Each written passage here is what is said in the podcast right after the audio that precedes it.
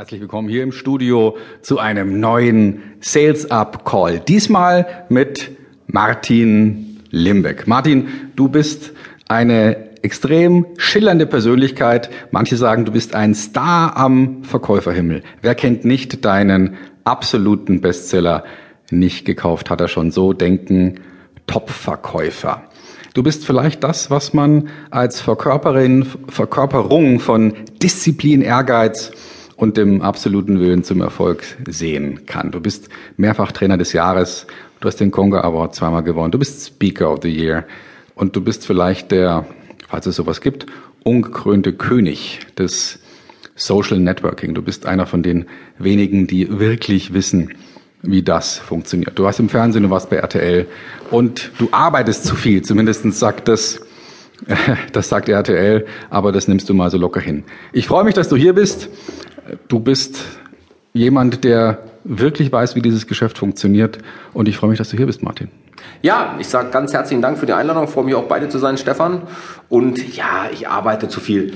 Was ist es schon? Ich hasse immer dieses Thema, das kennst du vielleicht auch, viele unserer Kollegen, wenn man sie Kollegen nennen mag, ja, Motivationstrainer sagen immer, wenn du deinen Beruf zum, zum Hobby gemacht hast, hast du nicht einen Tag in deinem Leben gearbeitet, dann kriege ich immer Pickel im Gesicht, wenn ich diesen Scheiß höre, mal unter uns. Äh, denn manchmal ist unser Job, das weißt du selber, sehr, sehr harte Arbeit und es ist kein Hobby. Auf der anderen Seite ich angel gerne, was mir viele nicht zutrauen und, und, und sagen, Mensch, kannst du wirklich den ganzen Tag still da sitzen oder zwei Stunden? Ja, das kann, kann ich, ich mir schwer vorstellen. ja, und dabei schöne Flasche Rotwein genießen, den See beobachten und auch eben handen, sprich jagen. Ich äh, fische nach, am liebsten nach eben großen Fischen, entweder Raubfischen oder Karpfen. Da musst du auch lange anpirschen, um was Großes zu fangen. Äh, und das macht super viel Spaß und ist dann auch harte Arbeit mit einem feinen Gerät von Angelschnur, von Blinkern oder von Haken den Fisch an Land zu ziehen. Und äh, ich habe andere Hobbys äh, und, und trotzdem liebe ich meinen Beruf und trotzdem ist es harte Arbeit und, und, und ähm, deswegen brauchst du eben ein paar Einstellungsthemen, ein paar Siegergene, wie ich sie gerne nenne, ohne es negativ zu meinen, was das Wort Sieger in Deutschland ja auch immer zweischneidig besetzt ist. Ja, so, wir brauchten ja mal eine Fußball-Weltmeisterschaft, um mal wieder eine Flagge zu hießen.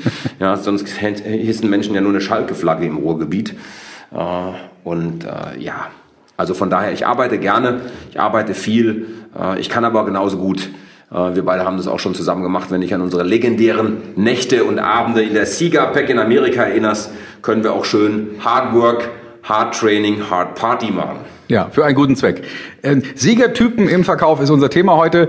Äh, lieber Martin, wie kann man das strukturieren? Was ist da eine gute Gliederung? Wie kann man das jemand jetzt innerhalb von einer guten oder knappen Stunde rüberbringen? Was sind die wesentlichen Punkte, um Sieger zu werden im Verkauf? Wer will das nicht sein? Na klar, also erstmal, ich sag immer wieder, ist wie in der Formel 1 auch. Wer eine gute Trainingszeit hat, steht natürlich in den ersten Start rein. Und wenn du jetzt wieder alle Statistiken der Formel 1 anschaust, sind die, wenn es keinen großen Unfall gab, Regen, Motorausfall, die, die in den ersten drei Startreihen stehen, auch die, die aufs Treppchen fahren, unter die ersten drei kommen. So. Und das sehen wir immer sehr beeindruckend zurzeit ja bei unserem, ja, lieben Herrn Vettel. Und der kriegt ja auch Flügel verliehen durch den richtigen Energy Drink. Ich reduziere Erfolg ja heute auf Einstellung. Und ich habe eben festgestellt, es gibt bestimmt ganz viele Siegergene.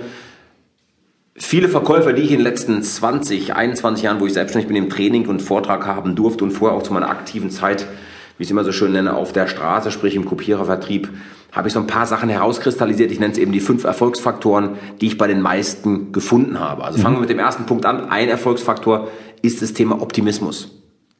Jetzt okay. muss Optimismus immer ein bisschen erklärt werden. Weil auch hier geht es mir nicht um dieses einfache, ist das Glas halb voll oder halb leer. Ich sage immer, entscheidend ist, was in dem Glas drin ist. Also, wer sich von Ihnen jetzt mal als Zuhörer vorstellt oder schon mal selbst erlebt hat, Magenspiegelung. Ganz ekliges Thema. Ja, und da musst du so ein Kontrastmittel saufen. Ich sage das mal so drastisch. Drei Liter mehlpampelhaltiges Kontrastmittel. Da sagst du bestimmt nicht, gut, dass das Glas noch halb voll ist. Sondern du sagst nach anderthalb Litern von den drei Litern, gut, dass das Glas halb leer ist.